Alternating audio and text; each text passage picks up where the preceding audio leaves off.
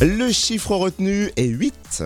Car deux frères fans de Toy Story ont travaillé pendant 8 ans sur une version stop motion du film avec de vrais jouets. Non, c'est vrai Oh, C'est fort. Vers l'infini et au-delà Mais 8 ans, c'est long Ah ouais, mais ils l'ont fait quand même. Alors ces deux frangins ont découpé Toy Story 3 scène par scène et ils ont utilisé des vrais jouets et de véritables décors pour construire leur version de l'œuvre qu'ils ont filmé carrément avec leur téléphone mobile.